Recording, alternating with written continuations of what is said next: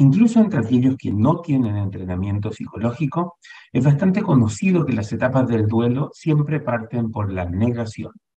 El oficialismo y la coalición tradicional de derecha parecen recién estar atravesando esa etapa después de la apabullante derrota electoral del 7 de mayo. Desde el gobierno, que pretende seguir adelante con un programa que ya no tiene alas para volar, hasta la derecha tradicional, que insiste en desconocer la grave crisis por la que atraviesa, los perdedores de la elección más reciente parecen atrapados en la negación. Aunque no fue tan significativa como la victoria del rechazo en el plebiscito de septiembre de 2022, la victoria de republicanos en la elección de convencionales constituyentes y el tropiezo de la izquierda y de los partidos tradicionales de la derecha fueron tropiezos, fueron caídas muy significativas.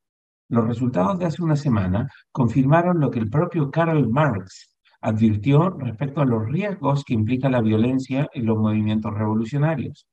Cuando la violencia se toma en las calles, la clase media, atemorizada, se vuelca hacia la ley y el orden y apoya una regresión autoritaria. Al menos eso es lo que decía Marx.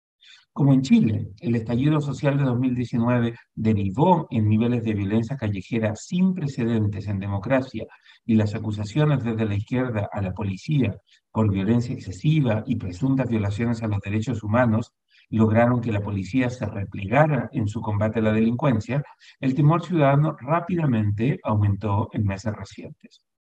La decisión del gobierno de Boric a fines de 2022 de indultar a delincuentes con amplio prontuario confirmó lo que muchos ya sospechaban. Entre apoyar a las víctimas de la violencia y apoyar a los violentistas, la administración Boric optaba por lo segundo, siempre y cuando los violentistas invocaran estar motivados por el cambio social para crear un país mejor. Si decían eso, pues Boric apoyaba a los violentistas más que a las víctimas de la violencia.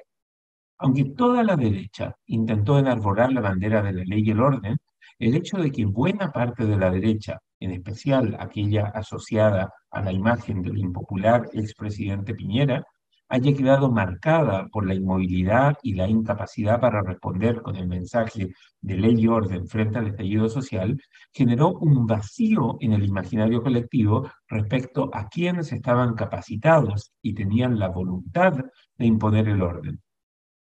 El liderazgo de José Antonio Cast y la imagen que logró construir el Partido Republicano rápidamente llenaron ese vacío y vinieron a dar respuesta a una demanda por ley y orden que se propagaba rápidamente por la población. Mucho más que los nombres de los candidatos del Partido Republicano, lo que generó ese imán electoral el 7 de mayo fue la percepción de que, votando republicano, la gente castigaba al impopular gobierno de Boric, donde más le dolía, en su incapacidad para lidiar con la delincuencia. Haber votado por la derecha tradicional significaba condonar la tibieza con la que Piñera y los partidos gobernantes reaccionaron a la creciente ola de violencia que se esparció a partir del estallido social. Votar por republicanos, en cambio, dejaba en claro esa sensación anti-establishment que ya venía al alza en Chile desde 2021, cuando Franco Parisi logró el tercer lugar en la elección de primera vuelta. El oficialismo ha minimizado su derrota apuntando a la torpe decisión de ir en dos listas y ha insistido que la legitimidad del programa de gobierno sigue intacta. La derecha tradicional, por su parte, ha advertido que no se dejará absorber por la marejada de republicanos. Pero, así como van las cosas, ni el gobierno tiene suficiente fuerza para reponer su agenda de reformas en el Congreso, y ante la opinión pública, ni la derecha tradicional tiene una hoja de ruta para recuperar el apoyo electoral que migró hacia republicanos el 7 de mayo. Como la segunda etapa del duelo es la ira, debiésemos esperar que en las próximas semanas, tanto en el gobierno como en Chile Vamos, comiencen a alzarse las voces que piden que rueden cabezas o que rueden las cabezas responsables de la debacle del 7 de mayo. Aunque es improbable que el gobierno haga otro cambio de gabinete, la moneda deberá hacerse cargo de las críticas de aquellos que verán con rabia que el sueño de reemplazar la constitución de Pinochet con una redactada en democracia devenga en la pesadilla de tener que escoger entre la constitución de Pinochet y la constitución de José Antonio Cast.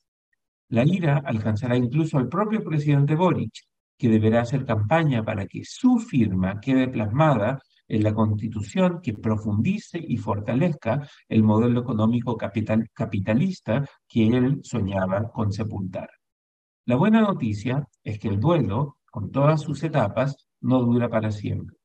La mala noticia es que, a diferencia de lo que pasa con el duelo personal, mientras más se demore el gobierno y la derecha tradicional en completar todas las etapas del duelo, más tiempo perderán para poder articular una alternativa al poderoso mensaje de ley y orden que ha llevado a republicanos a ser el partido que hoy por hoy parece encaminado a consolidarse como la principal fuerza política del país. El libero, la realidad como no la habías visto.